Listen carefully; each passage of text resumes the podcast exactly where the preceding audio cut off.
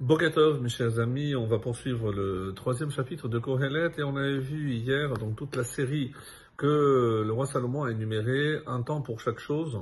Et euh, donc maintenant, il s'agit de tirer des conclusions et c'est ce que la suite donc de ce chapitre va mettre en évidence à partir du verset 9 que nous allons lire et essayer de commenter dès à présent.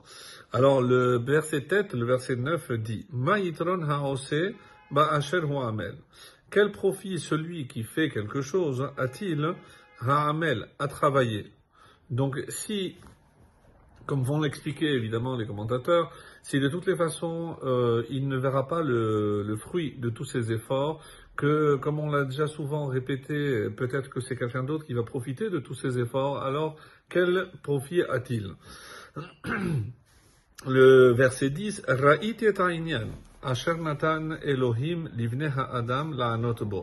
J'ai vu l'occupation que Dieu a donnée au Fils de l'homme, la'anot bo, pour qu'il s'y occupe. Ici, le commentaire dit la'anot, c'est pas, c'est dans le sens de, évidemment, l'ishtarshea bo. C'est quelque chose pour se réjouir. Donc, l'ishtarshea, s'occuper dans le sens euh, un divertissement, bo, mais quelque chose qui est fait aussi pour lui procurer de la joie. Et Vegam Kohelet Atzmo Samer Bishadamalo. Donc euh, évidemment, cela n'exclut pas que même Kohelet, le roi Salomon, lorsqu'il s'occupait, évidemment qu'il jouissait, il avait une certaine jouissance euh, de tout ce qu'il faisait. Et Hakol Asa Yafe Berito. Donc, en parlant de Dieu, il a fait toutes choses Yafé, littéralement belle, donc mais ici Berito, convenable en son temps.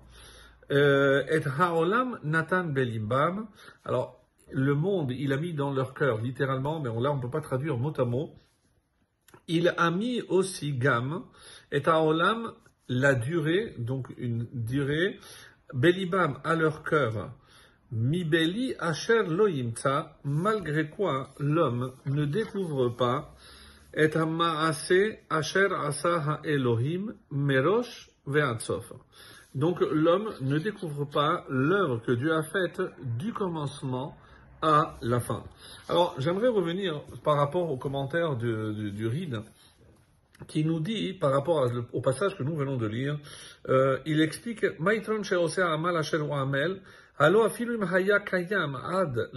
Imaginons qu'un homme pouvait vivre éternellement. Donc, tout ce qu'il va faire va durer à perpétuité.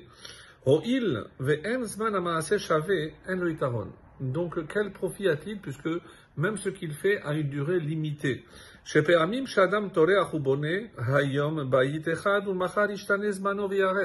Donc même s'il va consacrer énormément de temps à construire un bâtiment, une maison, au bout d'un certain temps, cette maison va disparaître pour construire autre chose.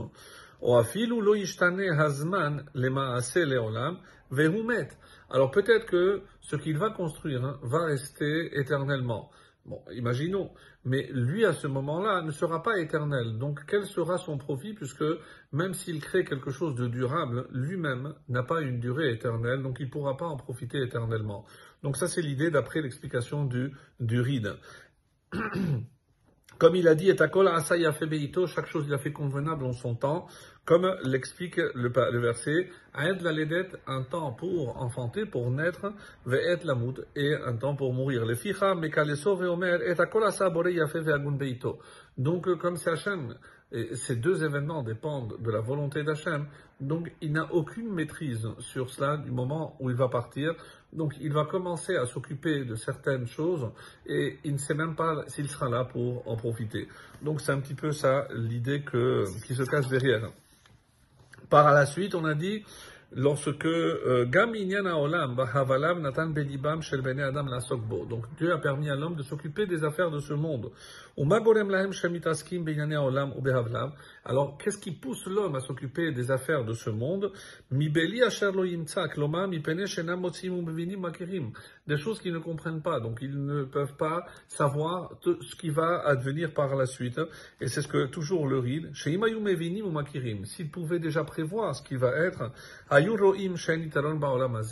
alors il serait arrivé à la conclusion à laquelle évidemment le roi Salomon veut qu'on y arrive, c'est-à-dire que dans ce monde il n'y a aucun profit, et il cesserait peut-être de s'occuper de choses vaines pour s'occuper des choses qui, elles, oui, sont véritablement éternelles. Donc c'est évidemment, vous avez compris, tout le message de ce passage, faire comprendre à l'homme qu'il y a des occupations de ce monde qui vont euh, dans, la, dans, la, durée est éternelle, et même si on s'occupe dans ce monde, et euh, savoir donner la priorité à ce qui véritablement vaut la peine euh, d'être travaillé, c'est-à-dire vraiment l'occupation qui aura non seulement un profit dans ce monde, sous le cieux, sous le soleil, mais un profit pour le monde à venir, ce à quoi nous invite le roi Salomon, et on verra la suite demain. Très bonne journée.